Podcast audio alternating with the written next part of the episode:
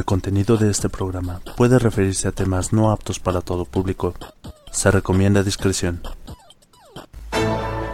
Estás entrando en una dimensión más allá del noveno sentido, tan vasta como el multiverso. Es el punto medio entre el poder de la diosa Ilia y el lado oscuro de la fuerza, situado entre la magia y la ciencia. Estás entrando en la frecuencia friki de los friquiñores.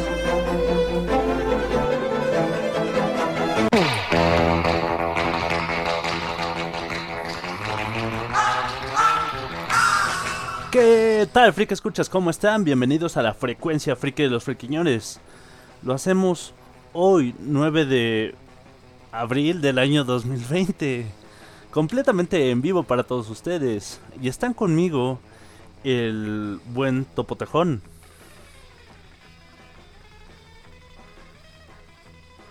Topotejón, ¿andas ahí? Creo que ya no tiene vida en su vida.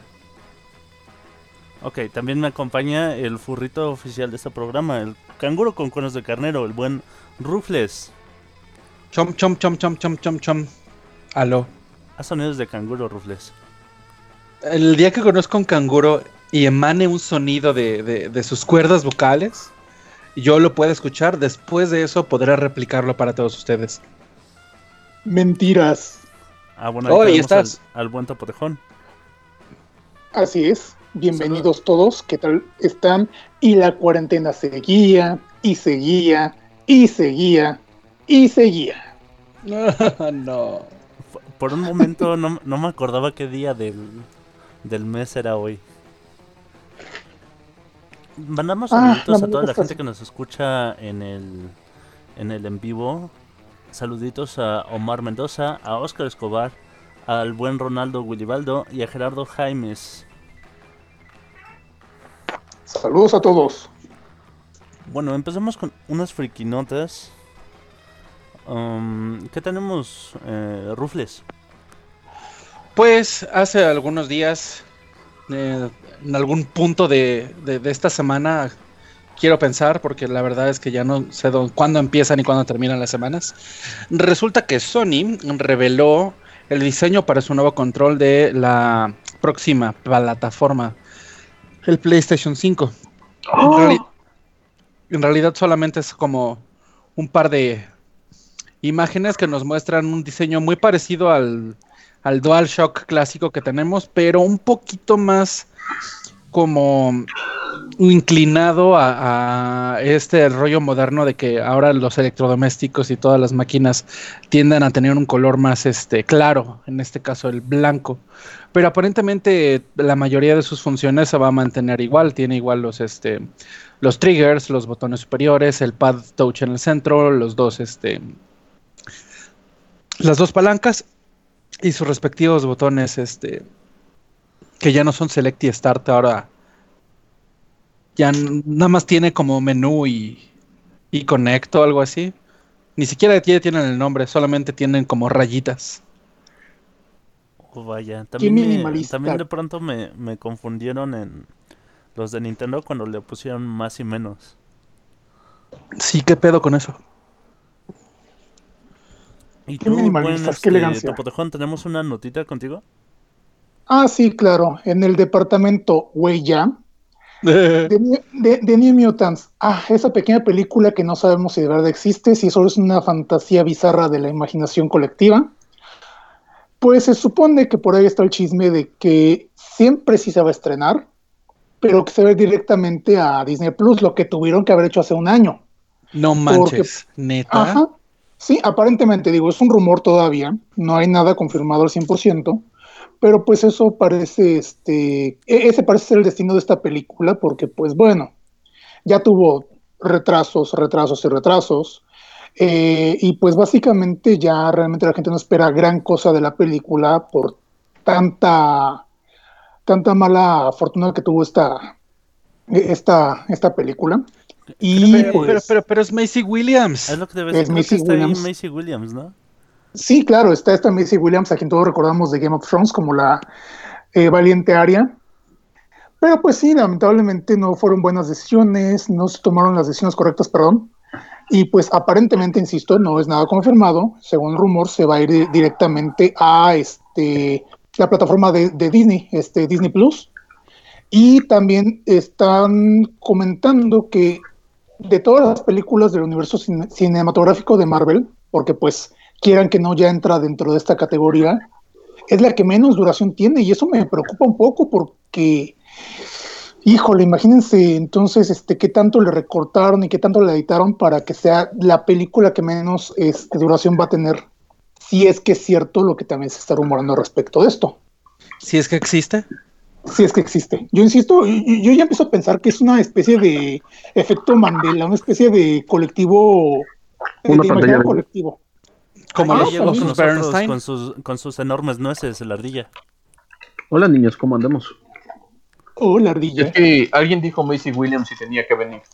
Eh, sí, yo ahora que lo pienso, nada más faltaría Jon Snow para que sea algún mutante en alguna iteración de los X-Men y ya tendríamos a todos los Stark. Pues mira, mm, creo que esas Ah, no, pero tiene, falta Rob, sí. Rob. bueno, les recuerdo que de hecho se supone que este este niño, Kit Harington, eh, estaba confirmado para el elenco de Eternals, de, igualmente de, la Casa Marvel, Casa Marvel Disney, como quieran llamarle, está confirmado para, como parte del, elenco. Este, y bueno, la película, por obvias razones, por cierta circunstancia desagradable, se, está, se estaría estrenando hasta el siguiente año, a mediados de 2021. Pero sí, este, Jon Snow también está incluido en el universo cinematográfico de, de Marvel. Bueno, ahora solo falta este el rey roto. Pelea de inválidos. No, no, creo. Oye, sí, ¿qué tal si en algún futuro se vuelve el próximo Javier? Ajá, estaría. Ya tiene, ya tiene experiencia, en una silla. con la silla de ruedas, sí. De tantas temporadas estar así de, muy bien, ahora finge poderes psíquicos. Perfecto, y, por su fisionomía y demás, no lo veo tan difícil. Sí tiene como que el ciertos parecidos en las facciones que, este mismo Javier tuvo en, antes de que fuera. Ay, se me fue el nombre del actor. Patrick Stewart. Sí, tiene ciertos detalles que sí comparte en la forma de su cara con Patrick Stewart. El doctor Picard de Voyager.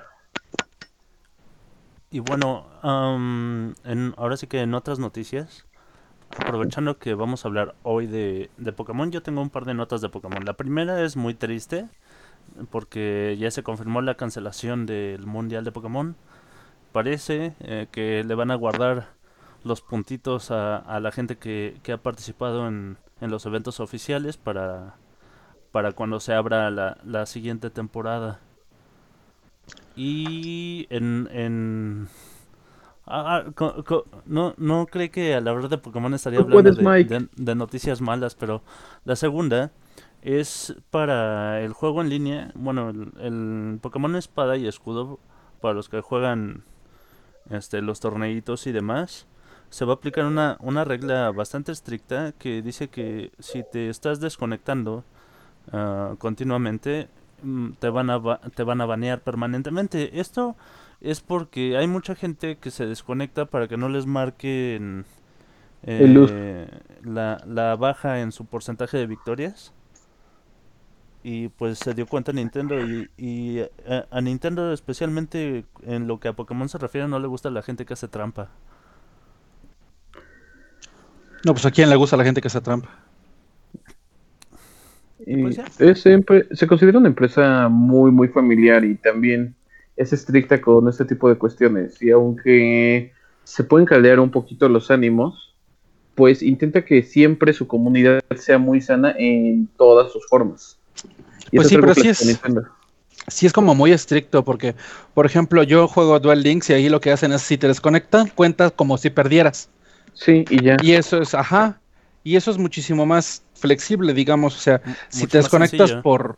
Más justo, ¿no? Si es por pues un descuido o, si es un descuido o una situación así, pues no, no, tiene tanta repercusión. Bueno, pues habrá que pero yo, entiendo de cierta manera eh, que sea un castigo para pues esta gente que está este haciendo esta jalada de estarse desconectando nomás por por corajito de, ay, voy a perder y me van a bajar puntos, entonces, bye. Pues tal vez la solución no es práctica para Nintendo. Por algo no lo habrá hecho como Duel Links, que la verdad se me hace una opción mucho más práctica de te desconectas, perdiste. Sí, totalmente. Sí, porque este tipo de mañas normalmente no lo tienen los niños chiquitos. Ya hay que estar más, un poquito más amañado para hacer eso y hasta saber cuándo desconectarte para que no cuente. Entonces, esto sí es de tener maña. Tal vez lo que está previendo Nintendo con todo esto es tal cual eh, el juego con malicia. Porque eso sí, te digo, castiga de manera muy, muy dura. Inclusive muchas veces en las penalizaciones de la versión de cartas, cuando se encuentra a un personaje, bueno, a una persona haciendo trampa constantemente, normalmente sí le cae el chagüisle bien duro y casi siempre son van permanente para que en ninguna de sus formas, ni jugando tazos, te puedes grabar en YouTube. Entonces, sí, ¿eh? es que sí son bien estrictos. Entonces, ahí estamos, pero vamos a continuar, muchachos. Muy bien, terminando esta seccioncita de noticias, vamos a poner esta joya musical, toda, toda extravagante, que es el Poquecito. Y regresamos con el podcast de Pokémon. No se vayan. No puedo.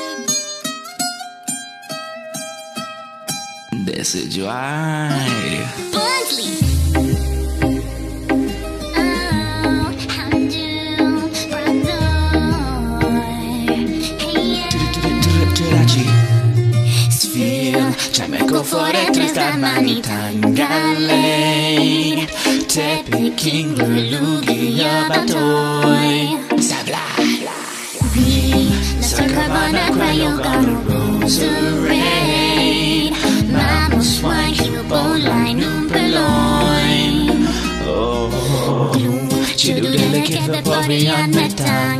Meta pass the viper, shallows can't get scan. Solos need me shine, I kill him pseudo Oh yeah, sack. Sass back as cavalli and your flum yan mark. Toto dam so one of us requen yan mask. Fitly bent on ten, school beat cabuto. Lucari. Filo luna, don't trio. Skrillex, Sasha, Juana, Julian, Latino Digley, Wishy, Washy, Hema, Top Latinos Mi Dorin C'era Teresita, Anastasia, Pompillo Finia, Paciso e Corillo. Clicca, Rata, Rata, Tra, Ragazzi, Cino Correndo la redacto, Tyron, Gillian, Fly, Lilio Comforting us, if we fall with the house Jobbers awake, like Lilo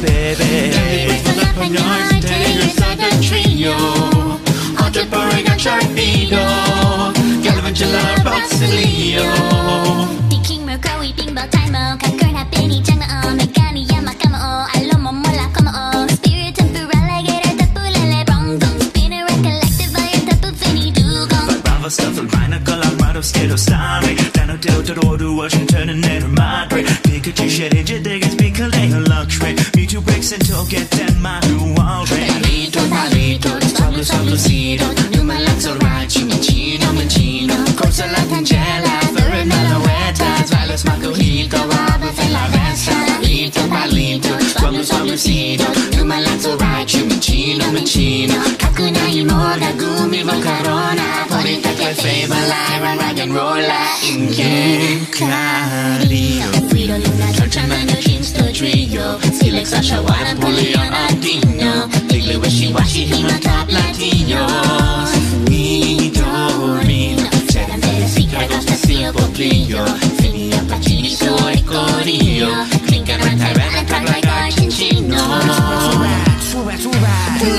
redactyl and get a fly Leo forgets before the hands Żabyś odwyk Right closer, baby. Daily, but for that for nice day, you're certain trio. Contemporary and Sharknado what you love brought to Leo. Teraki, masquerading counterfeit or victim nitro. Hariyama article, no sol galio. Parisecto, taria, mari plaxio. Brinco. Palito, palito, suave, suavecito. You my legs are right, you machino, machino. Come on, you got to be for us. Trouble, you wake, now you legal. Como que casi me botas decido Numa Lactorai, Chumicino, Michino Moriga Torpedo Calavagilla, Brasilio Do watch me go.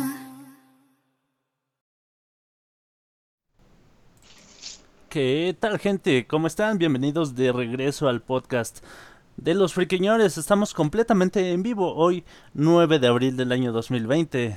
Me acompañan el señorito Topotejón. Si es 9 de abril, si es este 2020, ¿qué es esto? Ya no entiendo nada. También ¿Qué? está con nosotros el buen Rufus. Hola. Y ¿Cómo, nos cómo acompaña están? también con sus grandes nueces el ardilla. Intentando ser maestro Pokémon desde el 98. Sí, es con el... Tengo que ser a siempre el mejor. Mejor, que nadie mejor que más. nadie más. Sí, Sí. por- No, porque aquí llegó primero la... Pues a- al menos lo que yo recuerdo es que llegó primero la caricatura de, de Pokémon ant- antes de, de los videojuegos. O al menos así pasó en mi caso. Mm, Pues- es que fue un bombardeo. Sí. Fue masivo. Yo recuerdo que las jugueterías de repente se transformaron y todo era Pokémon. Me recuerda mucho al efecto de los Simpson el Gabo, Gabo, Gabo. Y en todos lados estaba Poke, Poke, Poke. Fue, nos llegó mercancía, nos llegó la caricatura. Y llega la caricatura y también nos caen luego, luego, la mejor forma de venderlo, los dos juegos. Los la generación clásica, rojo y azul. Pero, Pero ustedes, ¿cómo ¿es les eso- llegó? ¿Cómo vieron? eso lo hacen muchas franquicias. Transforman sus, sus animes en juguetes o literalmente sacan sus juguetes y hacen un anime al respecto. Igual pasó con Yu-Gi-Oh! Ah, sí, pero en Poké fue una cosa. Bueno, Yu-Gi-Oh también fue un fenómeno, tal cual. Pero aquí en Pokémon era todo, todo era Pokémon. Había películas de Pokémon, había merchandising de Pokémon. Nos llegó la ola así de todo. Eh, y muchas franquicias sí lo hacen, pero no creo que a esta escala. Pues Eh, quizás más fue el- como que el impacto que tuvo con el tiempo Pokémon, que lo hizo como que sobresalir de todas esas este, franquicias que también venían en forma de, de animes y videojuegos. Es que, déjenme bueno, hacer una pequeña pausa, disculpa la interrupción, para mandar Ujú. saluditos al buen Omar Mendoza, a Oscar Escobar, a Ronaldo Willibaldo, a Arno Song, a Maggie Simmons, o Simons, no sé cómo se pronuncie, Fernando Simmons. Huesca, a Simmons, a- Simmons. al buen Gerardo Jaimes, Herón Calderón y otras dos personitas que se acaban de unir, pero todavía no los puedo ver, no puedo ver sus nombres aquí en la lista del chat de en vivo. Eh, muchas gracias por escucharnos, gente. Muchas gracias por, por acompañarnos hoy en, en esta cuarentena. También les agradezco a todos sus corazoncitos en, en el chat y también que compartan el podcast con, con sus amiguines para que nos acompañen aquí en el, en el, en el en vivo. Y también recuerden que pueden preguntarnos lo que sea y de hecho los invito hoy a que nos digan cuál fue su, su primer acercamiento o la primera vez que, que supieron de Pokémon. Bueno, ya, disculpa la interrupción, un buen topo de Juan. ¿Qué ibas a decir? vamos al punto. Eran finales de los noventas. Estábamos acercándonos a un apocalipsis, posi- eh, a, un supuesto apoca- apocalipsis este, cibernético. Las Spice Girls estaban pegando con G2K. todo a nivel mundial. Ajá, el Bili, bili, G2K. bili, pim, bam, bam. Exactamente. este, y pues sí, estaba, eh, se estaba este, eh, vaya, formando una revolución, venía directamente desde Japón, que era este fenómeno de Pokémon.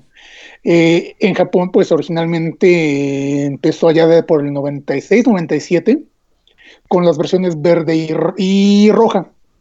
Eh, ya eventualmente, como mencionaron hace rati- ratito, nos llegaron aquí directamente la versión azul y la roja, que eran este, bueno, el azul era una variante de la verde, pero con más este a- a- aditamentos. En mi experiencia, yo recuerdo que ya había visto un par de artículos de, del juego en la legendaria Club Nintendo, pero no de hecho, lo entendía. que nos dice Aaron Calderón, que en una revista de Club Nintendo fue la primera vez que lo vio. Ajá, de hecho, este, yo me topé con, con parte de la guía, eh, pero no entendía, o sea, yo compraba la revista porque era Nintendo y me gustaba y me llamaba la atención, aunque no entendía la mitad de los juegos que venían en la revista. Sí, yo Y yo también, veía hacía, este- yo también hacía eso. Compraba la revista y nada más por ver las imágenes de los juegos, aunque ni tenía los juegos. Claro. Ajá. Uy, las ilustraciones y otra cosa. Realmente antes eh, hasta se esforzaban, eh, ponían cosas que no tenían nada que ver con los gráficos, pero tú imaginabas la mitad. Claro. Y bueno, eventualmente después de, de esto, curiosamente, como yo creo que a- ni, ni siquiera al año, como a los seis meses de, de, de la- de- de las primeras este, guías que vienen en Club Nintendo, anuncian la serie en, en Canal 5. eh, con, bombo, con bombo y platillo, no, pues que se va a estrenar Pokémon. ¿Y qué es Pokémon? No sé, pero se ve súper este, atractivo, porque mira, hay una rata amarilla, bueno, una cosa amarilla, que, que echa, este, El efecto era Gabo, Gabo, Gabo. Pikachu, Pikachu, Pikachu. Sí, más o menos. Entonces, eh, me acuerdo que en Y esa no- ocasión. y así nos dimos en- cuenta que en los noventas todo lo que era amarillo era vendible. Ah, sí. bá- básicamente. Ay, digo, qué revelación. Voy a hablar con mi psicólogo esta semana de eso. ¿Quieres, ¿quieres vender algo? Ajá. Píntalo de amarillo. sí, Los técnicamente. caballeros del zodiaco y los doce dorados. Me está cayendo mi infancia, Mike. ¿Qué hiciste? Espérate, Goku Super Saiyajin, Me lleva al diablo también él. Naruto. Eh, era naranja. También es por eso no me Pero su gustaba. cabello Pero Pero su cabello era amarillo. Oh, me lleva la chingada. Sí me gustaba al final del día. Dice Ronaldo Gulibaldo que como la hepatitis. Esa no me gusta, pero eh. Y Fernando Huesca dice que vio el anime y mucho, des- y mucho tiempo después tocó el diamante. Ah, Dice que aclara el Oh. juego. Ah, eh, No, yo en lo que se refiere de juegos, la primera generación nunca la tuve en físico. De hecho, yo no tuve Game Boy hasta mucho después, cuando ya estaba la segunda generación. La primera la llegué a jugar, pero en emulador. Me acuerdo que jugaban en, en mi computadora, uy, que tenía Windows 98 en ese entonces, mientras te escuchaba la mano peluda. oh, back. la mejor infancia ever, niños. Sí, totalmente. Ah, porque también había- en esa generación había muchísima creepypasta. Y a la fecha es como de las que. Eh, eh, Tiene es que creepypastas de, no se conocían así en ese entonces, eran eh, leyendas urbanas, mitos. Y ya, ya, hablamos en su momento de eso, porque pues sí, tienen razón, en, en aquel entonces, en cualquier videojuego te, te topabas con eso, el, el- el típico farol que llegaba y te decía, ¿sabes qué? Yo sé cómo conseguir este amigo. ¿Quién es mío? Ah. ¿ves? No sabes quién es mío. Eh, eso tiene una cuestión muy fuerte dentro de la franquicia. ¿Cómo se llegó a mitificar el juego?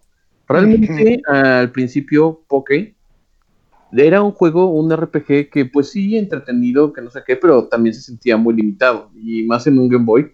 Era me- esto de andar trasteando con los menús que no tenían ninguna guía visual, todo había muchísimo, muchísimo, muchísimo texto.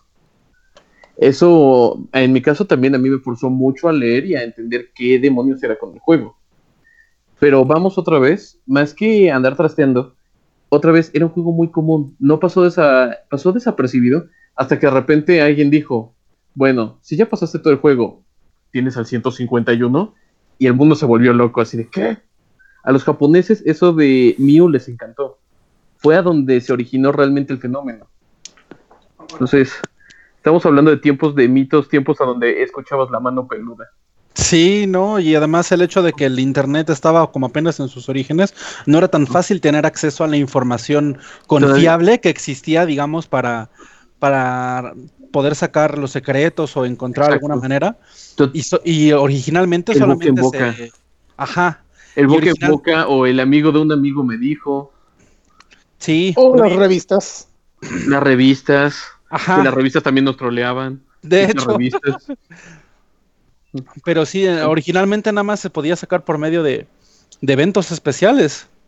Pero Sí, eventos especiales de Japón nada más. Y algunos en Estados Unidos, según tengo entendido.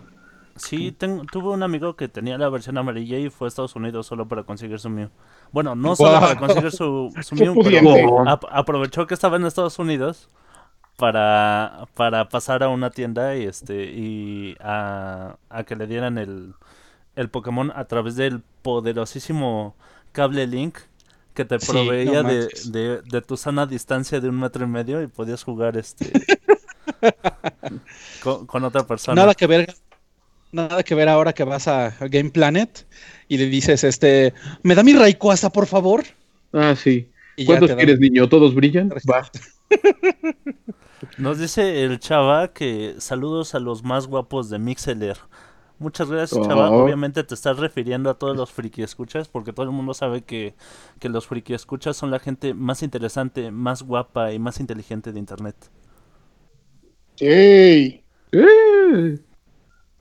Bueno, Dice Ronaldo que su primera versión y primer juego de video fue la Silver. mm. Es que la segunda generación también fue, fue otra cosa. O sea, ya teníamos un fenómeno. Ya estaba pasando en todos lados. Lo teníamos en la televisión, lo teníamos en videojuego. Yo me acuerdo que cuando también llegó el Pokémon Stadium, así de. Y puedes conectarlo de tu Game Boy en un Nintendo 64. Si tienes un Nintendo 64. Y yo decía, fuck, es un excelente momento para vivir. Y yo tengo un Nintendo 64.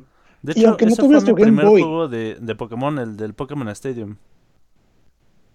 Mm. Antes de los de portátil. Antes de lo de portátil. De hecho, tuve el Pokémon Stadium y a partir de eso quise tener los portátiles. Y no para jugarlos en portátil, sino ves que tenía un accesorio que se conectaba abajo del control. El Transfer Sí. Park. El, tra- el- Sí. sí. el Transfer Pack. Para... ¿Y peleaste con tus pokés en el Pokémon Stadium? Es correcto. Guau, yo Es nunca tuve eso.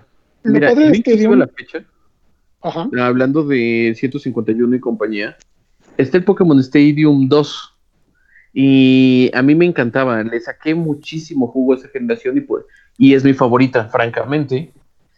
Tanto es mi adoración y mi amor por la pinche franquicia por ese 151 es que alguna vez un amigo en secundaria, Edgar, te lo agradezco, nada más hasta recuerdo su nombre solo por eso. Él me pasó el Mew, fuck, lo llevé a la casa, lo puse en el Pokémon Stadium 2 y después cuando me enteré esto del uso de lo de la pila, todavía se lo pones en un Nintendo 64 y ves, está mi partida guardada en mi equipo el mío, es así de logro de primaria completado, así de chingas a tu madre mundo, lo logré, y tengo la prueba. Y sigo Nice. guardando el cartucho y sigue vivo hasta la fecha. Qué chido.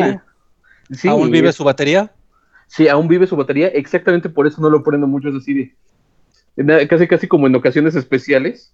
Me da miedo. En el momento más de que para visitarlos? batería- ¿Perdón? Nada más para visitar a tus pokés. Ah, nada más para visitarlos así de siguen vivos, amigos míos. Algún día Oh. los pasaré a la nueva, nueva generación. Solo necesito 20 Game Boys más y, no sé, hacer un chingo de madres. En, en Qué teoría ternura. puedes reemplazar la, la batería del, del cartucho sin perder tus datos. Um, la verdad eso estaría interesante porque alguna vez lo platicaba hace un tiempo con un amigo, pero me decía, en el momento, y es, eh, es algo que yo tengo como angustia, que se muere la batería, se muere lo guardado y yo así de, no. Es correcto, pero sí se puede. Hay, hay, no es un dispositivo como tal, pero sí hay una forma de conectar una batería externa mientras reemplazas la de adentro. Eh, o sea, el equivalente a hacer una operación de corazón abierto. Más o o, sea, menos. Casi, tengo vivo casi. el paciente hasta que le cambie el corazón. Es correcto. Friquiñores, si ustedes conocen un cirujano plástico que pueda hacer esta operación de un cartucho Nintendo 64, llamen a la ardilla. Gracias. Ardilla, eh, la bronca es que no es un ciru- cirujano plástico porque creo que sería otro tipo de cirujano. El Mm. plástico solo le haría modificaciones externas. Nada más sería más bello bonito. cartucho de Nintendo 64. Dice el chava que la primera vez eh, fue en el capítulo de los triates de Eevee. Y que también se acuerda del capítulo donde están atrapados en la nieve en la caricatura. Ah, sí, es muy bueno. Ah, ¿No es a donde todos se calientan con la colita de Charmander? Es verdad. Sí, básicamente. Bueno, aquí voy a poner un punto.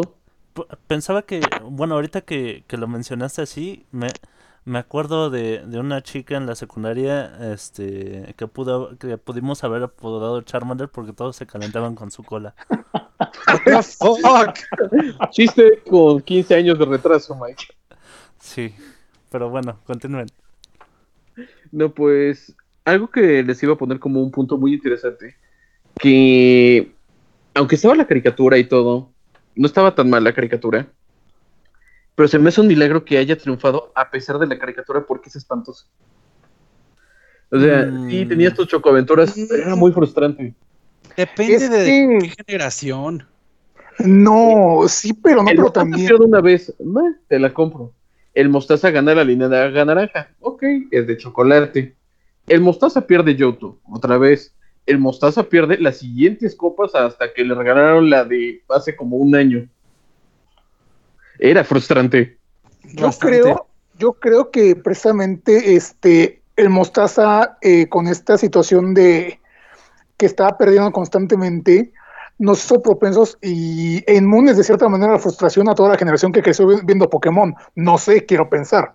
Muchos somos que como, como inmunes a la frustración porque decimos, güey, si este cabrón ya lleva 20 copas intentando ganar y no puede, ¿por qué yo no, este, porque yo no, este, O sea, vamos? llegar y patear al muerto. Es decir, yo también puedo patearlo. Deja ¿Cómo tú así? eso, nos dice que podemos ser jóvenes para siempre.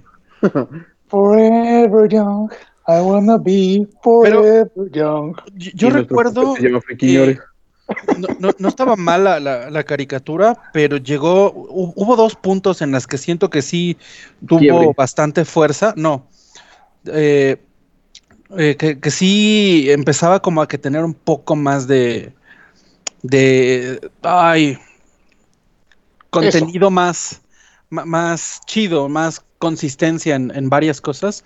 Y Ajá. esos dos momentos que fueron, yo recuerdo, fue toda la primera temporada o la primera parte de la, la liga o la situación de eh, blanco y negro. Recuerdo que hubo todo un arco en el cual Meowth estaba viajando con, con Ash y se hizo una trama ahí que duró como 10 capítulos completos de que pensabas, ah, no, ahora sí de veras se va a unir a, Si va a ser parte del team. Ajá, y, y- y de verdad había ahí como, como el, el- la pregunta, ¿no? De qué está pasando, porque esto ya duró mucho. Generalmente los, los planes del equipo. Rocket. Ajá, porque el equipo Rocket siempre tenía sus, mucho.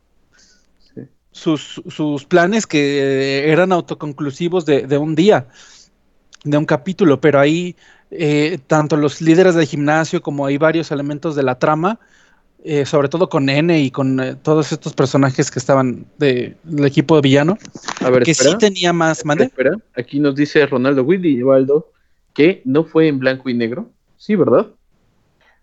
Ah, de hecho, Sí. sí, porque N ya es en blanco y negro. Sí, Sí. sí es blanco y negro. Sí, Y me acuerdo y mucho- negro. Porque estaba el, el- el líder este que tenía, que era un minero, y parte de la trama era que Jesse y James estaban por su cuenta haciendo un túnel y Meowth estaba con Ash. Entonces ellos ya estaban como que por su lado.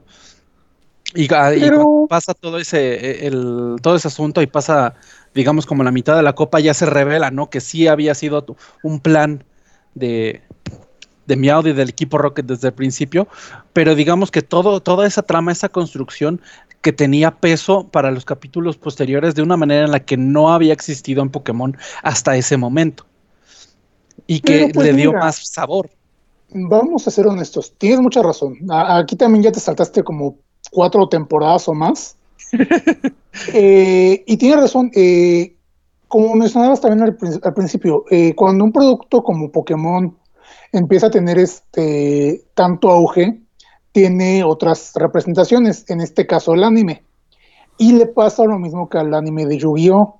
Terminan estando muy rotos de cierta manera. ¿Por qué? Porque se toman ciertas libertades eh, que no van acorde al lore de los videojuegos. O sea, eh, son, dos agregan. cosas, son dos cosas diferentes. Ajá. Y esto es Ah, lo que, mira, eh, creo que eso podríamos tomarlo como un punto rapidito, porque si no, vamos a girar toda esta conversación solo a la caricatura. ujú. Nos vamos a llevar un buen rato. Lo que se debe entender también, Pokémon es tan grande que podríamos hacer un podcast completo solo de la caricatura, solo de su interacción en videojuegos, solo de su manga, o solo de su fenómeno. Pokémon Sus- es sus- tan grande. Sus spin-offs. chingo. este, el fenómeno de que fue en realidad Pokémon Go de repente, que hizo que la gente saliera a la calle, que la gente fuera más fácilmente asaltable en la calle también. Esas noticias de, esas noticias de ratero, ponle un cebo para agarrar a niños con teléfonos y adultos. Oye, sí. ¿Se acuerdan, ¿se acuerdan cuando, cuando podíamos salir a la calle? ¿Qué ¿Se acuerdan? Ay, qué buenos tiempos. Friquiñores, al servicio de la comunidad. Transmitiendo desde la casa. Qué rico. Somos tan viejos. ¿Quién diría que esos tiempos en los que íbamos a dejar de salir a la calle, pues estaban a la vuelta de la esquina? Yo pensé que íbamos a envejecer más, pero estas generaciones ya no aguantamos nada. Chale. Qué viejos. Pues sí, tiene eh, mucha tela de dónde cortar. Pero en lo que se refiere al, al- al anime, digo, si lo comparas, por ejemplo, con otras franquicias y digamos la, la que tiene más competitividad con Pokémon es Digimon, yo creo que el, el anime, el por- lo que es el 1 y el 3, son mucho mejores que, que cualquiera de Pokémon. Es, Es que sí, ahí vamos, por y- ejemplo. Y ya hay reboot ahorita de, del anime de Digimon. de Digimon, Sí. cierto. Es que depende, tú pu- puedes poner a pelear estas dos franquicias en diferentes ámbitos y, por ejemplo, los mejores juegos, indudablemente, es de Poké a quien le duele. Sí. O sea, siempre he esperado un juego maravilloso de Digimon, es una franquicia que me gusta mucho, pero nunca ha sacado un juego que tú digas, "Eh, está, o sea, está entretenido o es resaltable. ¿Digimon? En cambio, de Poké hay uf, juegos en diferentes versiones. Me acuerdo mucho que en esa época del Nintendo 64 lo explotaron de todas las maneras posibles. Teníamos el Pokémon Stadium, que era prácticamente como el papá de las versiones chiquitas de Game Boy, porque podías hacer ahí muchas cosas. No solo podías gestar mucho mejor y mucho más fácil todas tus cosas y todo tu inventario, también tenía unos videojuegos, unos minijuegos, perdón, dentro de todo esto que están maravillosos. Estoy No sé si te Fairies. Sí, Ah, los los trauma se- de todos. que madreaban. Sí. Tenemos Eh, fue- Pokémon Snap. El Pokémon Snap. Uh, e- ese El fue Pokémon mi Snap. primer juego de, de Pokémon, el Pokémon Snap. Ah, Y no, no sabes cómo lo amé. Deberían repetir el Snap para estas generaciones. Sí, Para- imagínate, con el- con los el- nuevos, con los nuevos controles, por ejemplo, que tiene el. Switch con El esta giroscopio. sensibilidad. Ay, sí, estaría maravillosa. Pero ¿qué Para haces, Nintendo? Nos regalas cartón y nos lo quieres vender. Para quienes no sepan, para quienes no sepan, porque seguramente hay mucha gente que no sabe qué es Pokémon Snap. Pokémon, Pokémon Snap era un juego en el que nos ponían en el control de un personaje totalmente original, al cual el profesor Oak eh, lo mandaba en misiones de campo a retratar a los Pokémon en su estado natural, en su estatus este, silvestre. Entonces tú ibas en un carrito así muy chistoso, tomando Era- fotos. Era de rieles. Literalmente De era de rieles, pero nos cambiaba la idea de que en Pokémon es para pelear. Es entrenar y pelear. No, vas a verlos en su vida salvaje y tú vas a interactuar lo menos posible con todo esto para que tengan acciones diferentes. Y siempre era, eh, siempre era el mismo, mm, el mismo camino, el mismo recorrido. Tú ni siquiera tenías, nada más podías, creo que acelerarlo un poquito. Y eso cuando acababas el juego por primera vez. Ah, sí. Y eventualmente te daban ítems, te daban este, cositas más como la pokeflauta, este, cebos, o incluso Sí. unas Ma- bolas mira, para- las manzanitas ¿Ah? que eran para que el Pokémon se acercara y tú tuvieras una toma más de cerca. Hay un juego que está en Pokémon Sol y. Sí, es Pokémon Sol y Luna. Sí, es un minijuego en el que tú vas tomando fotos, pero es un snap como muy diluido. Pero se ve así de dónde vienen sus orígenes. Te ¿Qué quedas en una esquinita y le tomas foto. que también está chistoso porque es, digamos que una, una versión moderna, porque se supone que la foto que tomabas como que se subía a una cierta red social y recibías comentarios, este, Ah, sí, De- de eh, tu foto. la subías a Oak y eh, Oak te decía así de, no, está bien, pero que no sé qué. Le faltan, le faltan Charmanders a esta cosa, hablando de eso, como nos cuentan por ahí. No, más Charmanders, no veo fuego en esta foto, más fuego. También, de una vez en Nintendo 64, no sé si se acuerdan del Pokémon Puzzle. Sí, Ah, Era un- sí, era buenísimo. Uy, es que era maravilloso. Era muy, Ese- muy bueno. Era un Y- Tetris. Ajá. Ajá, Pero nada más por tener Pokémon, yo me acuerdo que se me hacía lo mejor del universo y sí era muy entretenido. Sí, bastante. Y además No, era una época en la que los juegos de Conecta 3 no eran tan populares. ¿No? Es- esa fórmula la, la la ha aplicado ya varias veces en este, Nintendo, por ejemplo, con el Candy Crush de Pokémon. ajá, el, ¿cómo se llamaba? Shuffle. Shuffle. Eh, el Pokémon Puzzle digo, tenía la ventaja de que este estaba muy te- tenía los person- perso- personajes del anime.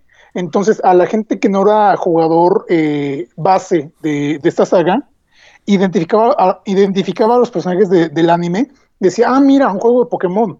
Independientemente de ajá, independiente, independiente, eh, perdón, independientemente de que tuviera a Pikachu en la portada, ellos veían al Mostaza o a Misty o a Brook y decían, ah, mira, es Pokémon, güey, lo quiero.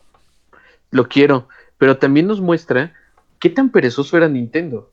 Porque, ¿cuánto, en serio, cuántos recursos crees que gastó Nintendo? Bueno, tiene la licencia, todo lo que tú quieras, pero para hacer eso, porque eran imágenes en 2D, era un Conecta 3 y nada más tenía un skin de Pokémon y te lo vendían como un juego completo. Te lo vendían así como "Eh, otro juego de Pokémon más.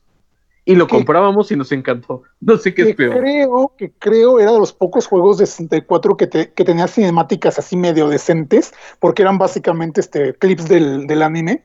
Creo, no recuerdo porque no lo jugué, eh, pero por lo poco que llegué a ver en algunas, este, en algunos videos, sí tenía clips este, del anime. Entonces eso también era como que un atractivo porque decías, güey, estoy viendo Pokémon este, mientras juego, o algo así. Sí, Nos es dice que, mira, Ronaldo nos Willibaldo encantaba. que un juego de mundo abierto online de Pokémon quedaría muy bien en estos tiempos. Tipo Pues, Jabo, pero como uy, si quieres hablar de eso, vamos a hablar de escudo y espada.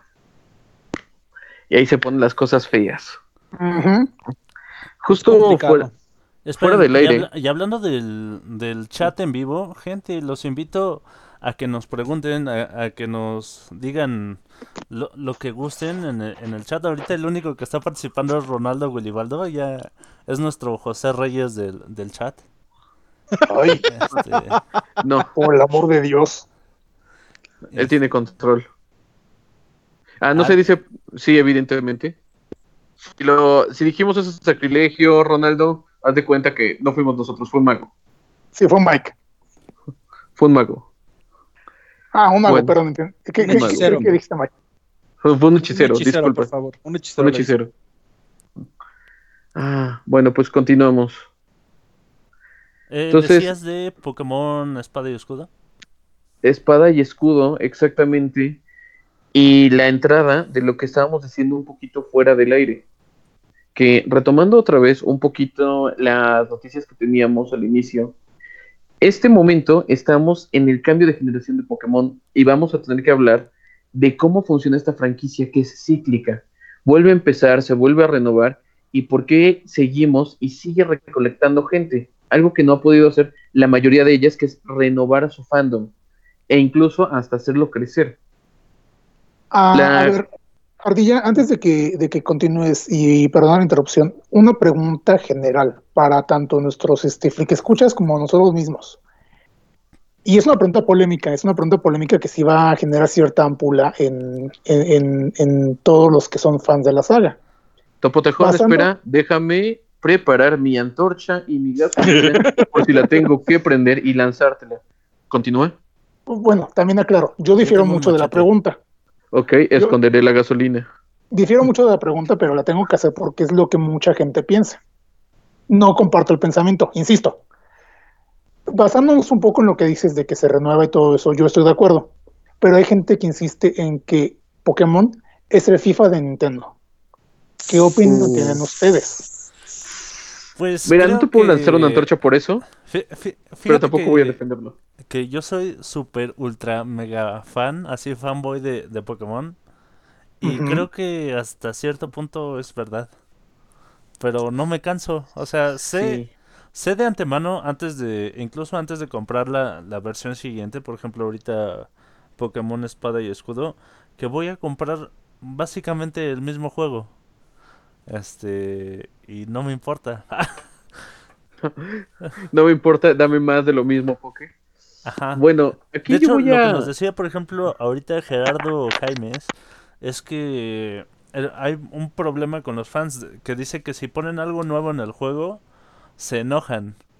Y fíjate que si es bien difícil tener contento al fandom, porque si les das lo mismo, se enojan, y si les das algo diferente, se enojan.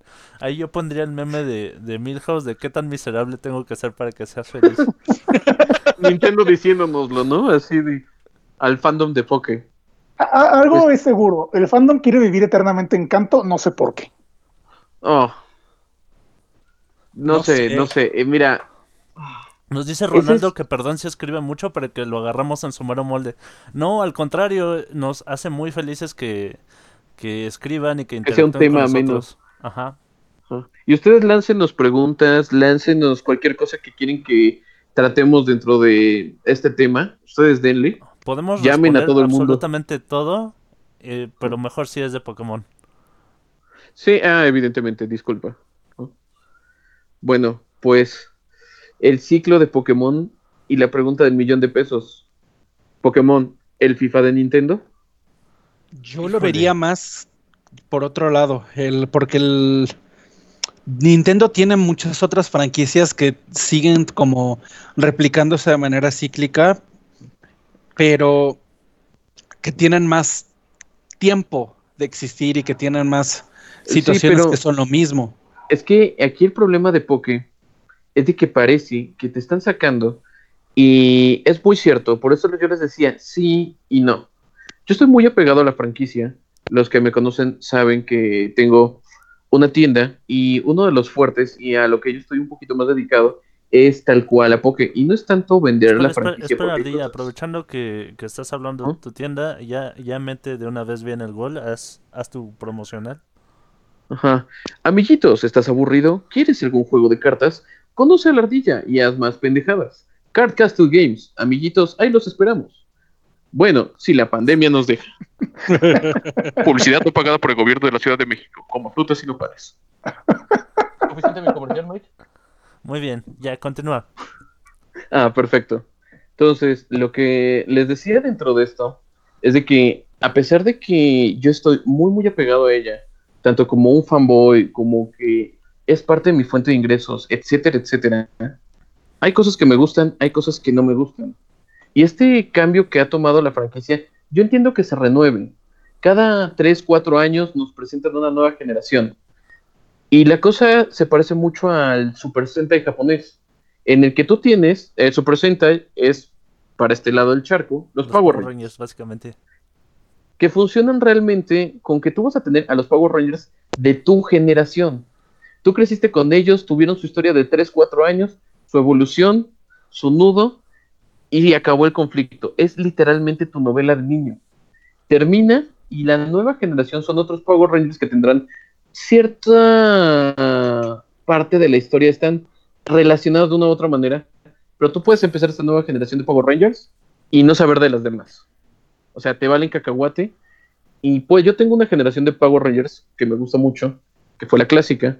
Y por ejemplo, mi sobrino, que tiene unos 10 añitos, él tiene su generación de Power Rangers y la disfruta un montón. ¿Y qué pasa? Poké normalmente era así, mantenía ciclos. Pero la cosa es de que de repente, por ejemplo, si tú sigues una línea principal como son los videojuegos ahorita, sacan un juego de la línea principal cada año. Y a cada ratito. Y de repente es así de Pokémon Sol y Luna, Super Pokémon Sol y Luna, Hiper Mega Super Pokémon Sol y Luna. Ajá. Entonces, Nos faltó Pokémon ya- Eclipse. Ah, entonces, Pokémon Ahora Eclipse. Ahora con extra calcio. Ahora con extra calcio. Y ya estamos viendo así de, a ver, porque ya, ya no lo sé, porque muchos sentían en la generación pasada, la última generación de 3DS, en el que están cambiando la forma en la que nos venden las cosas. Antes nos vendían juegos, ahora nos venden descargas de juegos. O sea, ahorrar en el embalaje, ahorrar en muchísimas cosas más. Se supone que nos debería de traer juegos pues más baratos. Pero no es así. Al contrario, seguimos haciendo gastos y gastitos. La comunidad de Poké empezó a quejarse muchísimo con esto de que, hablando de blanco y negro, blanco y negro tuvo blanco y negro 2. O sea, nosotros normalmente estábamos acostumbrados en la cosa de los videojuegos, en el que eran los dos juegos que salían de arranque y una recopilación, así como una forma mejorada. Entonces siempre eran dos y el tercero, pero traía modificaciones que normalmente compensaban, pues, más o menos la compra de un juego nuevo. Pero la verdad, eh, los de Sol y Luna, que nos sacaron dos versiones diferentes, se sintió como un DLC. Se sintió como, me estás cobrando un juego completo, cuando esto nada más lo podías poner en un parchecito y llegaba y sin broncas. Entonces, Correcto. y a partir de eso, de estamos hablando de la última generación de Pokémon, los que juegan en la franquicia principal se sienten un poquito traicionados porque ¿hace cuánto salió Escudo y Espada? La última generación. Y ya sacó su DLC y es así de, oye, ¿te acuerdas de este mapa que te dimos como un juego completo? Pues, ¿qué crees? Había otro mapa al lado que no te hemos vendido, pero lo puedes pegar por 9.99. Entonces, ya. Ya no saben ni cómo exprimirle más al cliente. Sí, desgraciadamente, Pokémon sí se está convirtiendo en el FIFA de Nintendo. Está sacando Pero- una cosa al año que no lo vale. Pero mira, vamos, a- vamos a Pero ver. eso, ah, eso ya fue más de esta última generación. Ajá. Pero pues, yo por ejemplo, no compré escudo y espada, aunque les tenía muchas ganas. Cuando yo ya me estaba animando a comprarlo, de repente me dicen que es el DLC de esto y de aquello. Y yo ya estoy más bien como que especulando, esperando a que salga o un El juego combo. así como la recopilación o algo así, porque siempre hay. Y ahora sí hacer tal vez el gasto para no salir gasto doble. Entonces, ¿a qué puntos cínicos hemos llegado, Nintendo? ¿Qué pedo? Claro, pero lo que yo quiero este, señalar en este caso es hacer así un rápido este, repaso por cómo han sido las generaciones, en el sentido de las innovaciones que han tenido y cómo sí ha, tenido una repercusión tal que precisamente ahora todo el mundo, o bueno, no todo el mundo, sino que mucha, mucha población gamer la ve como este, ve a Pokémon como el FIFA de, Nintendo. ¿Por qué? porque pues las primeras generaciones, digamos, las dos, la- las tres primeras generaciones, eh, o sea, eh, rojo, azul y amarillo, oro, plata y cristal, y rubí, zafiro y esmeralda, eran juegos que sí este, se, complementaban el uno con el otro, que realmente te ofrecían este cierto grado de dificultad. eh, y te expandían un mundo muy, este, muy bien, o sea, insisto, se, se complementaban entre ellos, perdón, pero aparte, pues, este, expandían tal cual este, el, contenido del juego. Para cuarta y quinta generación, se vio todavía más reflejada esta dificultad. Quizás ya con unos este, problemillas, ya digamos en la cuarta sí había una bronca de en cuanto a la velocidad del personaje y ciertas cuestiones, pero la historia ya se había enriquecido, ya no era tan casual la trama de, ah, sí, es el niñito que va a, explorar el mundo y a capturar este bichitos. Ya le agregaban un poquito más de, historia eh, seria, por así decirlo. Ya era más eh, profunda. Y eso era lo que también ya complementaba el juego a grado de decir, güey, ya no estoy comprando el mismo juego, estoy comprando un juego que ya tiene una historia, que ya tiene un, un balance entre eh, lo, que ya me ven- lo que ya me ofrecieron en tres generaciones pasadas y una historia sólida. Sí. Para sexta generación ya empieza medio a diluirse. ¿Por qué? Porque ya empezaron los jugadores este, no del fandom de Pokémon, ya empezaron los gamers casuales, que como no conocían de lleno la saga porque no habían jugado eh, más de una generación, no lo entendían. Y les empezaron, a, les empezaron a simplificar las cosas. Entonces, si bien empezaron a agregar cosas como las mega evoluciones en X y Y, y aún así también mantenían una historia muy este, sólida, muy profunda, también empezaba como que sentirse un poquito menos difícil que los anteriores, porque ya te ponían las cosas este, literalmente así en bandeja de plata. Pues mira, ahí viene mucho de esto, que estás balanceando un montón de cosas. Vamos a hablar de las últimas tres generaciones y de las primeras tres generaciones de Poké. Porque como Claro. nos dice Ronaldo Winibaldo, es cierto, amigo, la quinta generación no existe.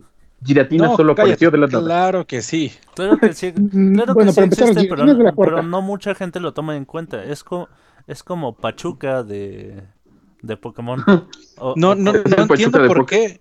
Es, para mí, la quinta es de las mejores generaciones. y, voy. y también mucha en el gente aspecto- adora Pachuca, pero, pero no todos lo conocen. ¿Dónde está Pachuca? No, no, no entiendo por qué, porque en, en el aspecto de, de número de Pokémon agregados es la que más agrega. En el aspecto de historia es la que tiene la historia más compleja y además su, su versión alterna no es una versión alterna, es una secuela directa. Güey, Ya. deja esto. Mira, la interconexión. honestamente- la- la- ajá. Honestamente, señores, Lo único que hice fue aventar el cerillito, la antorcha que me guardé hace rato, que le iba a aventar al topo tejón, y la aventé a ese, al corazoncito de Rufus para demostrar mi punto. Y ahí les va. Poke, otra vez, cada uno va a tener su generación, y aunque no haya sido la que te, te haya tomado en tu línea de tiempo, hay generaciones con las que te enamoras más que otras. Esta generación, Perla, Perdona que Y- te, que te interrumpa. Aquí Ronaldo Willibaldo acaba de poner que Perla y Diamante es Tlaxcala. No, Ronaldo, no te confundas. Este, la quinta generación sí existe. Y ahora sí continúas. Pero Perle Diamante es la cuarta, Mike. Ah, perdón. ok, todos odiamos una generación. ¿Estamos de acuerdo? Bueno, ya. Sí. Nadie quiere a Lisa. Perdón, nadie quiere a Milhouse. bueno, lo que quería demostrar realmente con esto es de que todos nos enamoramos con una generación o a veces con cositas de una que otra.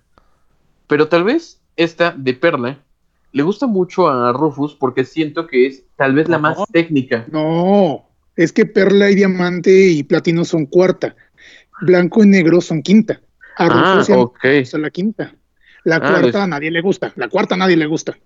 Ah, ok, entonces va a haber hate a una generación. Sí, di- eh, ya, por eso me corrigió Willibaldo. Dice, no, por eso. La cuarta es Tlaxcala y la quinta es Pachuca. Ah, muy bien. Ah, así se entiende todo. Puf, hablando se entiende la gente.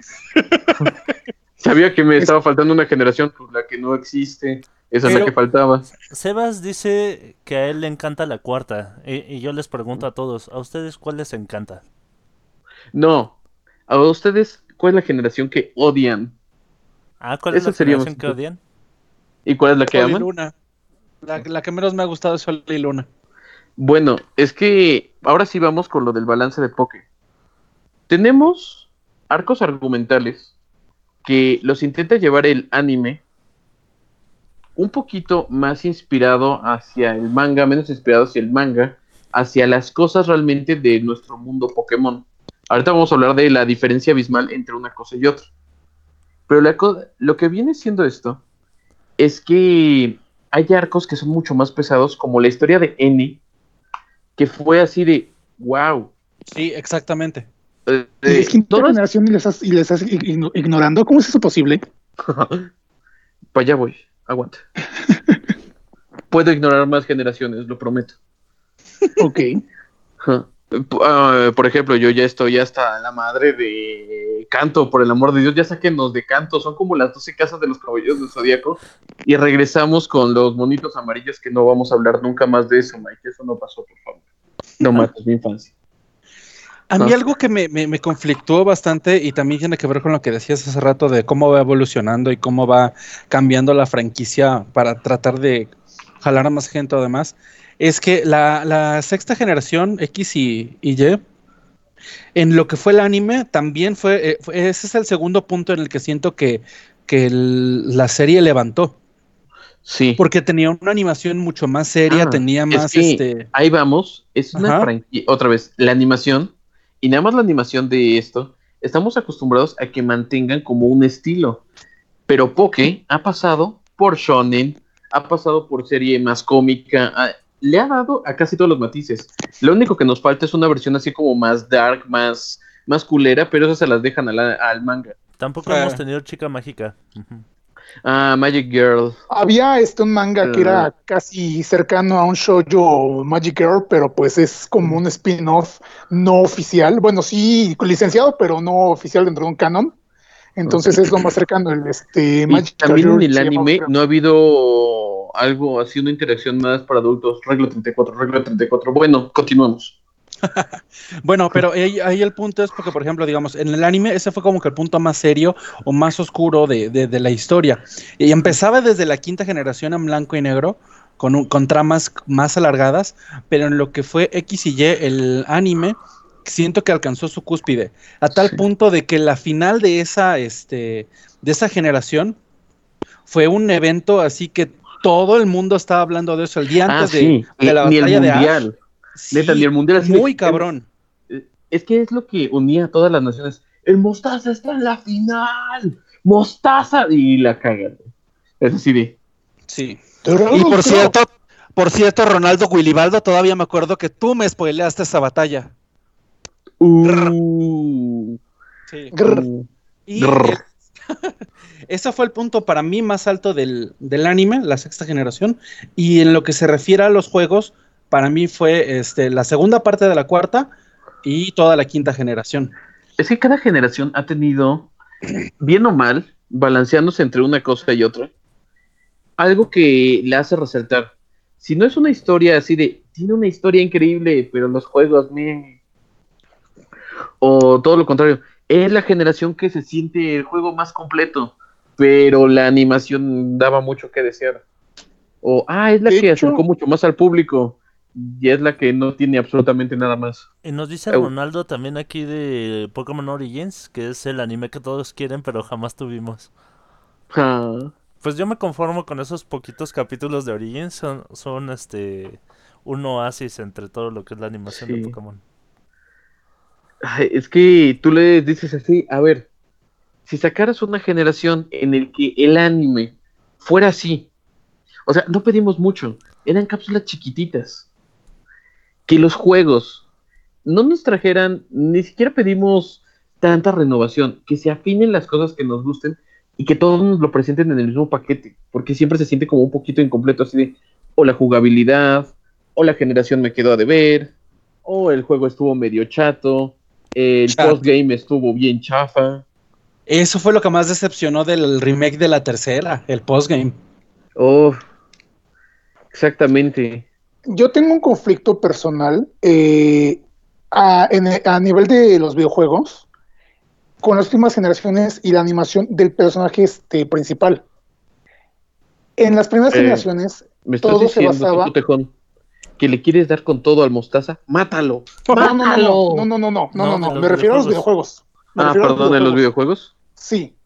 En las primeras generaciones, digamos hasta la cuarta, quinta, hasta la quinta, perdón, eh, tu protagonista eh, tenía ciertas interacciones eh, y por el tipo de animación, pues no se prestaba como a que vieras mucho, eh, que, que- que- que gesticulara o que tuviera una reacción que tú pudieras este, presenciar y que empatizaras con ella.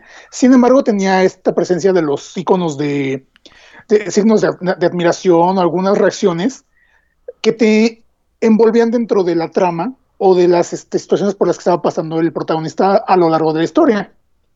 Saltamos al 3D y para X y Y sí empezó a tener ciertas este, reacciones un poquito más acordes al tipo de, de gráficos que teníamos en esa generación, que seguían este, dejando mucho que desear.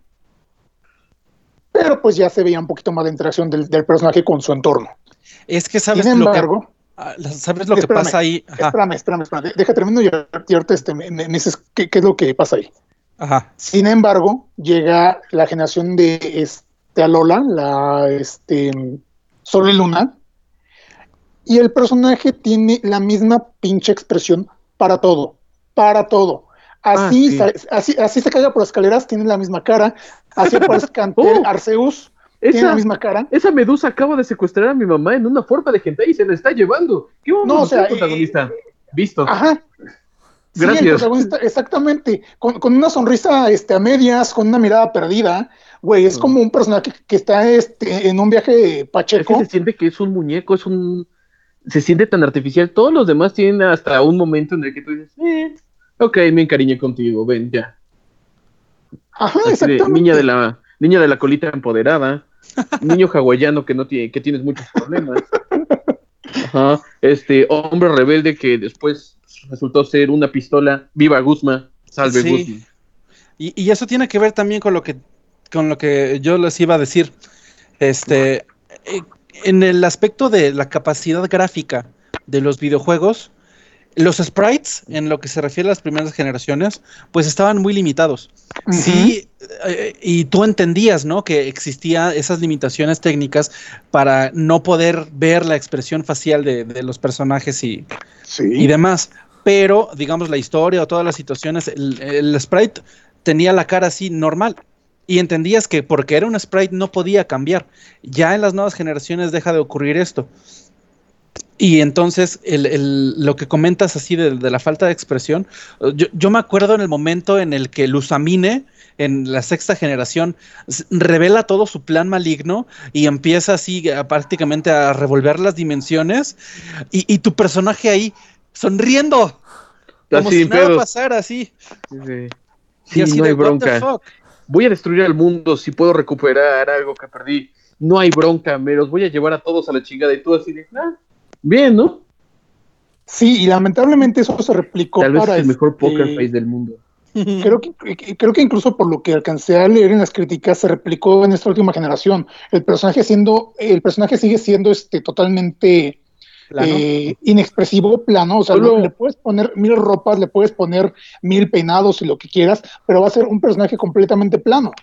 Topo Tejón, tenemos una persona que es experta en este cuento y nos puede decir qué onda. Mike, tú le has dado muchas horas a esa madre, dinos, ¿el personaje es inexpresivo?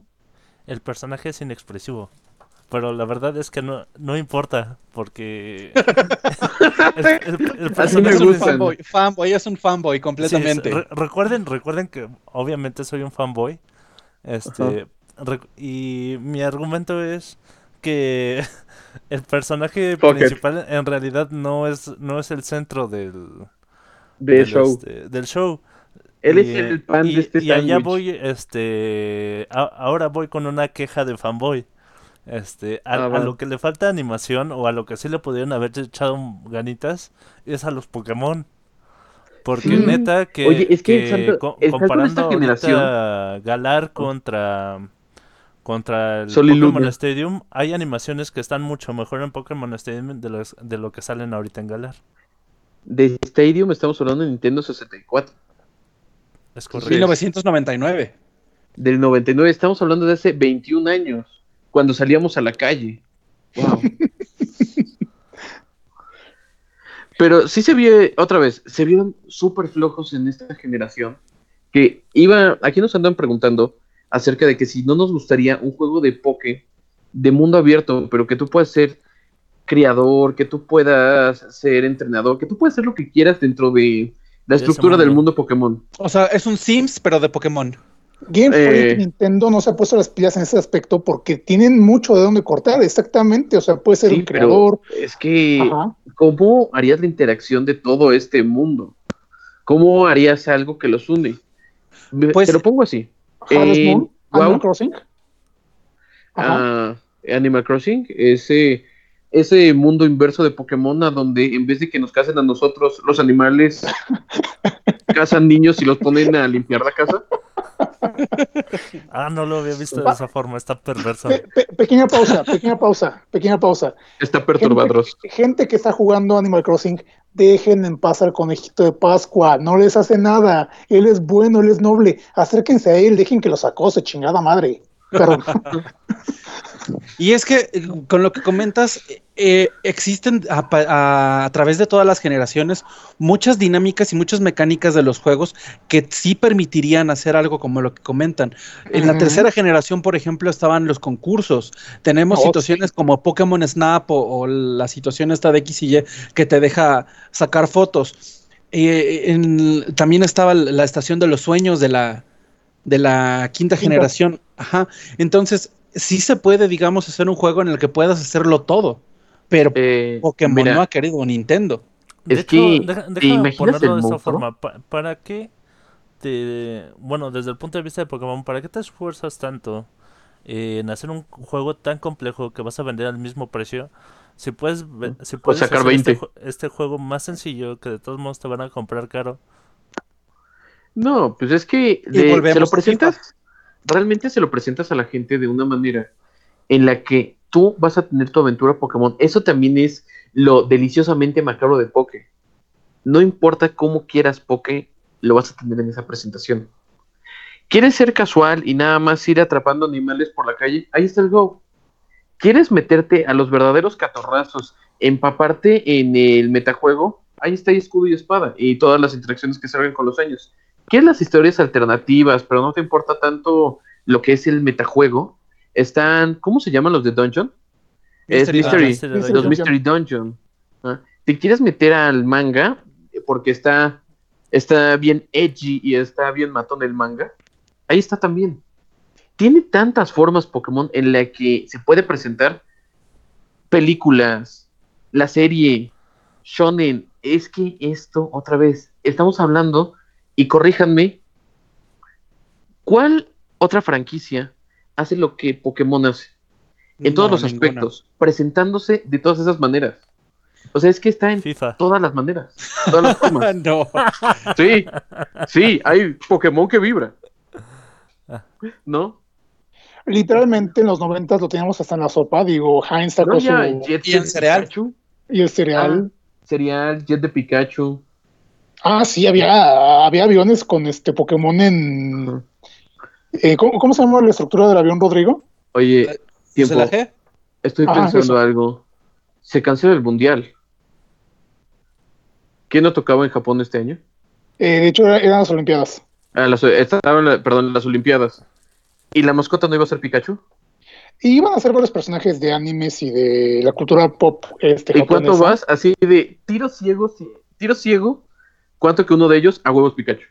Sí, sí, Sí. de hecho, Sí, eh, sí oficialmente, Sí. oficialmente lanzaron imágenes promocionales eh, el año pasado, antepasado, eh, de distintos Pokémon de varias generaciones, incluido Pikachu, con este uniforme, con un uniforme re- eh, relacionado a las Olimpiadas. Y pues sí había mucha expectativa, pero pues ah, Coronavirus.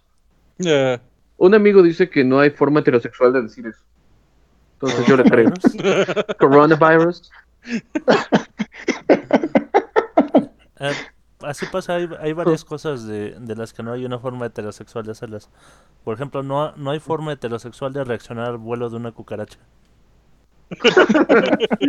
Sí, no importa qué tan macho seas, qué tan rambo seas. ¡Ay, cucaracha! Sí. No se puede. En Pokémon aplica entonces que no hay, for- no hay forma heterosexual de escoger este a Poplio Primarina en este eh, Como inicial, no, no- no, no hay forma. como inicial. no. No. Sí, pero sí, Poplio Eh, eh, Poplio aunque sea Primarina. primarina macho. De hecho, está, basi- Ajá. está, está casi casi pegado con que si escogiste que tu sprite o, o tu, tu personaje va a ser niña, vas a escoger a Poplio. Sí, casi, casi. Se deben de ver casi. bien. Digo, no tiene nada de malo. Nada más significa que te gustan los hombres. Así de test rápido de homosexualidad. ¿Escogió Poplio y niña? Sí, hot. Para el otro lado. Poplio o no, Primarina, para quien no ubique, eh, gente que no juega Pokémon, es un Pokémon que aparenta ser una sirena muy con, con rasgos, con rasgos marcadamente femeninos, pero que tiende a ser eh, mayoritaria- mayoritariamente macho. Ok, bueno, estamos eh, hablando de una franquicia muy grande y resaltar tantos puntos va a ser muy difícil. Entonces yo creo que lo que nos queda de tiempo, los molestaré un poquito con preguntas y pendejadas incómodas de Pokémon que quiero que me respondan. ¿Están listos? Sí, pero espera un segundo. Ajá. Porque hay algo que yo quería comentar acerca del desarrollo de las generaciones y la situación esta que decían de cómo se reinventa y cómo Pokémon es el FIFA de Nintendo.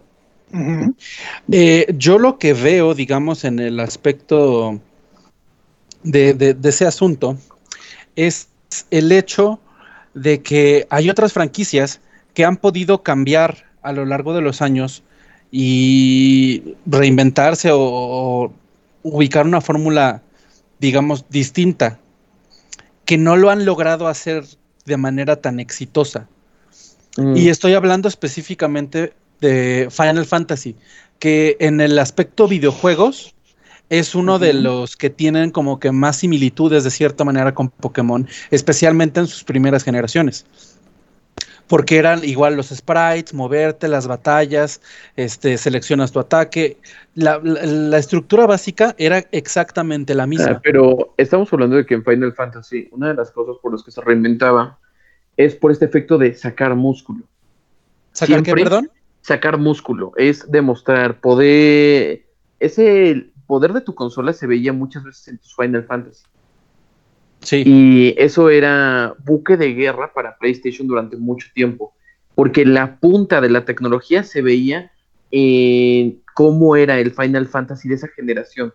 Ahí es a donde veíamos tal vez el salto técnico. Pero estamos hablando otra vez de Nintendo. Una franquicia que llegó a un punto en el que dijo, ¿saben qué?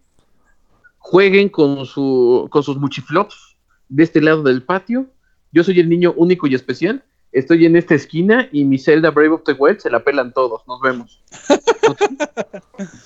Pero Sí, o sea- a- a- al punto al que iba es, si tú ves los Final Fantasies de las últimas generaciones, por ejemplo, a mí me gustó mucho el 13, toda la, la trilogía, pero entiendo por qué la gente lo odia tanto. E- El sistema es completamente diferente, ya las batallas se sienten muy distintas, no tienes control de todos los personajes como ocurría, digamos, en, en las primeras eh, generaciones o de la primera a la 10, básicamente, eh, de, de todas estas. ¿Cómo te volvías hasta más libre? Sí, Ya estaba un poco más prefabricado. entonces con Pokémon esto no existe. Si tú comparas el, el- el Pokémon eh, de la primera generación en lo que se refiere al aspecto de, de- de cómo se manejan las batallas y lo comparas con la última, es como si estuvieras comparando Final Fantasy 1 con Final Fantasy 6 o 7. Digamos que el progreso que ha tenido en el aspecto de cómo se va enriqueciendo el sistema de batallas, cómo va variando, cómo va eh, agregando diferentes elementos, es, Es mínimo. muchísimo. Ajá, es muy, muy, muy poco. Pero, por otro lado, con la misma estructura. Exactamente, pero por otro lado tenemos la situación de que las últimos Final Fantasies han sido de los más criticados. Les decía, a mí sí me gusta el 13, pero el 15 a mí me decepcionó mucho. Lo disfruté, lo terminé y toda la cosa, pero ya no se siente como un Final Fantasy.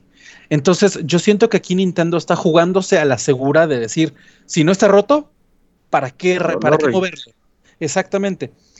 Entonces, hay muchos elementos en ese aspecto que no tienen como que gran. eh, no tendrían como que ninguna razón para, para moverse. Lo irónico del caso es que situaciones que sí le han movido y que han sido bien recibidas, como los movimientos Z o eh, la mega Los evolución, megas. No, este, fíjate que, están desapareciendo que, en, en- que en la difiere un poco contigo. Ah, res- respecto al, al buen recibimiento de las mecánicas. En general, en Pokémon cada generación tiene una mecánica nueva, la que sea. Y no, Siempre. no recuerdo alguna generación en, en la que los fans no hayan odiado la mecánica nueva. Yo sí, y sí la recuerdo, y es Johto. Porque en Johto, que fue los géneros y que eran las preevoluciones y cosas por el estilo, yo no vi y no conozco a nadie que no diga, ay, mira qué bonito cuando vea a Chansey bebé o al mismo bebé o a la colección de bebés esos. Entonces, Pues yo tampoco recuerdo a nadie, digamos, que en ah. la tercera se quejara de, de las batallas dobles y demás. pues mm, en las batallas dobles, la queja tal vez era un poquito en el sistema que luego podía llegar a ser un poquito latoso, pero ahí sí es a donde da origen como que el problema de estas mecánicas. No porque las batallas dobles sean malas, sino porque estábamos acostumbrados a que la mecánica se iba a quedar dentro de la franquicia. Y la única mecánica, bueno, no es la única, sino hay poquitas mecánicas que realmente traspasan. Y si lo ves, otra vez, Mega Evolución.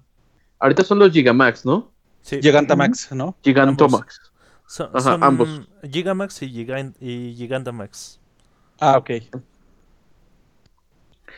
Bueno, o las Mega Evoluciones otra vez. eh, tenemos esto, ¿qué más? ¿Qué más? Bueno, la cosa es que nosotros pensamos que se iban a quedar los movimientos Z. eh, es lo que le andaba dando vuelta. Pensamos que íbamos a tener una batalla en la que voy a poder utilizar mi Mega, mi movimiento Z, este, el Max, eh, que sería maravilloso. Ojalá y en algún momento Poke una todas estas mecánicas viejas, pero sí sería un mega desmadre. O sea, es- que estaría rotísimo. Irónicamente, irónicamente, eh, Mike tiene razón. Hay muchos este, fans que se quejan de, de las nuevas mecánicas que van implementando en cada generación. Y son precisamente los primeros que se quejan cuando llega la siguiente generación con una nueva mecánica que empuja a la anterior. Ese y es es el un efecto. círculo vicioso. lo que nos- círculo- Lo que nos está Ajá. pasando, y nosotros que estamos más apegados a la franquicia y llevamos mucho más tiempo, es lo que se conoce como el efecto Doctor Who. La serie de Doctor Who se renueva igualmente, pero el personaje principal, el Doctor, al reencarnar, bueno, hace un tipo de reencarnación. Entonces, lo que pasa es de que cambia el personaje, cambia la persona que lo interpreta y se da un nuevo rumbo como que un poquito a la franquicia. Intenta mantener la línea, pero puede ser un poco más oscura, puede ser un poco más telenovelesca, puede ser bla, bla, bla. Pero la cosa es de que el efecto Doctor Who es de que la mayoría de las personas que siguen la serie, primero, con este doctor que acaba de reencarnar, que es un nuevo actor, le hace ser feo así de, ay no, el otro estaba más chido. Conforme van pasando los capítulos, de repente de, oye, David Tennant no es tan malo. Cuando está acabando la franquicia, lo amas, lo adoras y no lo quieres soltar. Y cuando tiene que morir ese personaje, no lo quieres soltar durante años y vuelves a entrar al ciclo. Cuando, ay, David Tennant era el chido y llega un nuevo Doctor Who, lo odias, lo vuelves a tratar, lo amas, no quieres que se acabe y ahí nos vamos. Y con Poke o Final pasa eso. Tú estabas tan acostumbrado tal vez a las mecánicas viejitas de Final. Final Fantasy XV chorrea de muchos lados, la neta. Pero a mí me Demasiados. gustó bastante. Sí, no A es un mal juego. Es un muy Es- mal juego, pero no era. No, no, no. no es tan Final es- Fantasy. Es exacto, es buen juego, pero es muy mal Final Fantasy. Ujú. O sea, si hubiera sido algo alterno al mundo de Final Fantasy, no tal vez de la línea principal como... ¿Cuál era cua- como le iban a conglomerar todo esto? ¿Perdón? Eh, Fábula, Fábula Nova Cristalis. El Fábula Nova Cristales, sí, que esto fuera como parte de algo más grande, Ajá, que- pero que son el 15 tijeretazos. que se hubiera quedado el 15 como, como lo que eh, se pensaba que iba a ser el, el Versus 13, como un spin-off, una situación distinta, porque compartía, digamos, ese cambio de mecánicas y cambio de esencia, como ocurrió con Type 0. Que Sí. Type 0 básicamente es este RBD Final Fantasy. Sí, pero Eh, tal también cual. que no se vendiera, entonces se aprovecharon del nombre de la franquicia. Exacto, o sea, tienes que sacar réditos de todas estas cosas. No sé cuál fue el Final Fantasy que le hicieron un remake casi en automático, que nunca se han revelado los números de, oigan, ¿cuánto les costó hacer este Final Fantasy nuevo? Que lo sacaron al año. Y todos los que conocen un poquito de videojuegos saben que los desarrollos son de años, Del, De un año fue del salto del 8 al 9. del Fueron 8 al de- 9. De 1999 salió el 8 y en el 2000 salió el 9 y del 2001 inmediatamente salió el 10. Pero es que los estaban desarrollando casi casi a la par. No, eso es otro caso totalmente distinto. Es a donde la protagonista es la niña rosa, es niña cabello rosa. Ay, es que son demasiados Final Fantasy. demasiados Ah. El Lighting. 13, ¿no? Es que el, el 13 Ah, ah, tiene claro, dije. Pokémon. Ah, el, el- el 13-2 tiene a Cera, que también es de pelo rosa. Y el 13-3 otra vez tiene a Lightning. Sí, pero realmente la implicación. Fueron, e- esos fueron entre el 2006 y el 2010. Sí, o sea, vamos a decirle que casi añito y medio o un año entre el salto de uno y uno, casi, casi. Sí, y ahí digamos que el aspecto de, de que salieran tan rápido fue porque básicamente todo el, el- el engine principal y lo, lo Sí, que usaron el utilizaban mismo lo reciclaron. todo y Sí, vámonos. exactamente. Nada más cambiaron la historia, cambiaron un poco las mecánicas y el único que tuvo un poquito más de este de, de- de distinción fue el 13-3. Pero Espera. porque las batallas se manejaban un Como poco más con Resident. Evil 2 Remake y con como Resident Evil 3 Remake. Sí, está- Exactamente. ahí estamos hablando que ya no son cosas ni siquiera del juego, sino de la compañía tal cual. Son decisiones hasta el cambio de estilo, el cambio de... Como te lo digo, el Final Fantasy XV se me hace un muy buen juego, pero que sí se sienten en algunos puntos los tijeretazos y que si hubiera sido el complemento de algo más grande como el Nova Crystallis, hubiera sido maravilloso. El qué hubiera pasado nos deja soñando muchísimo. Regresamos otra vez a Poke con que nosotros lo que soñamos o lo que fantaseamos es de que las mecánicas de la generación que nosotros nos enganchamos un poquito con ellas se mantengan. Pero Poke va cambiando constantemente. Ojalá en algún momento pueda reunificar todas estas ideas. Y ahí es a donde quería llegar con las múltiples cagadas de Pokémon, pero ahorita vamos a eso. Entonces, estamos hablando de que todos tenemos algo de los juegos que extrañamos y que decimos, ¿por qué no saltó a la siguiente generación? ¿Por qué no siguieron haciendo esto? ¿O por qué ya no está? Entonces, hay muchas, muchas. ¿Siguen conmigo o ya se murieron? Sí, no, No, aquí sí, seguimos. aquí estamos, pero estamos escuchando. Están escuchando, pues adelante, mátenme. Pues a mí, la, en lo que se refiere a, a ese tipo de cosas, de nuevo, la quinta generación. Todo el aspecto de los sueños, el de tener a tus pokés en, en la pantalla de abajo del 3DS, este, ahí haciendo bueno, cositas. ahí estamos hablando que eso, eso era una facilidad que tenías en el hardware. Que en este momento soñar nada más con la idea de que yo tenga mi juego principal tal vez en la pantalla y que de alguna manera yo pudiera usar el Switch al mismo tiempo y ver otro tipo de datos dentro de esto, pues sería una cosa interesante. Pero creo que no se puede hacer, porque necesita estar en el dock a huevo. Sí, necesitas Sí. estar en el dock para verlo en la tele. Ne- Sí, en ese aspecto, digamos que ya no, este, por la si- situación del hardware ya no, ya no lo permite. Pero eso también ya fue una situación más eh, por el lado en el que Pokémon saltó a, a- a consola de mesa, no porque saltara la franquicia en sí, sino porque la consola de mesa se convirtió en consola híbrida. Sí, y eso fue todo la compañía de Nintendo. De- que de da un hecho- salto. De hecho, es, eh, iba a hacer una mención de eso, de, de que mucha gente se quejó en por los gráficos de Pokémon Espada y Escudo, porque lo están tratando como si fuera un juego de consola. Y en realidad el, el desarrollo fue el mismo que se le da a los juegos portátiles. Para hacer más, para que quede más claro el punto, eh, eh, lo comparo con los Zelda. Por ejemplo, ah, gente está viendo los gráficos de, de, de, la, de consola Breath of the Wild. como- Ajá, está viendo Breath of the Wild y está comparando los gráficos con el de Link's Awakening. Este, cuando la... a- aunque es la misma consola, el, la plataforma es este dirigida de forma diferente. Este Breath of the Wild es un mundo abierto que está diseñado para el modo consola y Link's Awakening está diseñado para Para portátil. para portátil. Para Es que lo- tú lo juegues y lo botanees. Ajá, es lo, es lo mismo con este Poké, este está diseñado para el modo portátil, no no es para la consola y au- aunque sí, digo, no es pretexto para que flojeen y, y Sí, pudieran es haber hecho varias ahí- cosillas bastante mejor, pero pero se entiende, digamos. ahí estamos con esta situación en la que este Poké es el FIFA de Nintendo. Hacer este salto de fe que hace la compañía, en el que ellos tenían un mercado de portátiles y un mercado aparte de consolas, y unificarlos para seguir en la guerra de consolas, pues estuvo arriesgado, pero le salió la jugada. ¿Ah? ¿Hola? Sí, Ajá, sí, sí, sí. pues eh, fue algo bastante. Y como lo dice Mike, tenemos esta situación en la que todavía no ven que hay juegos que te puedes llevar y, ah, pues voy a checar con el Switch y voy a estar. La idea se supone que tú puedas jugar todo en todo momento. Pero no es cierto. Si te vas a poner a jugar Brave of the Wild, normalmente vas a estar sentadito en la sala sacando y buscando pendejaditas porque necesitas un poquito más de precisión o se siente como una consola casera. Y este, y otra vez, el Zelda Awakening es algo que tú te puedes botanear, que inclusive cuando estás ahí sentadito en el sillón dices, ay, qué chafa. Mejor me lo llevo a- en lo que voy a trabajo, lo voy acabando. O sea, de ida y de regreso lo vas acabando.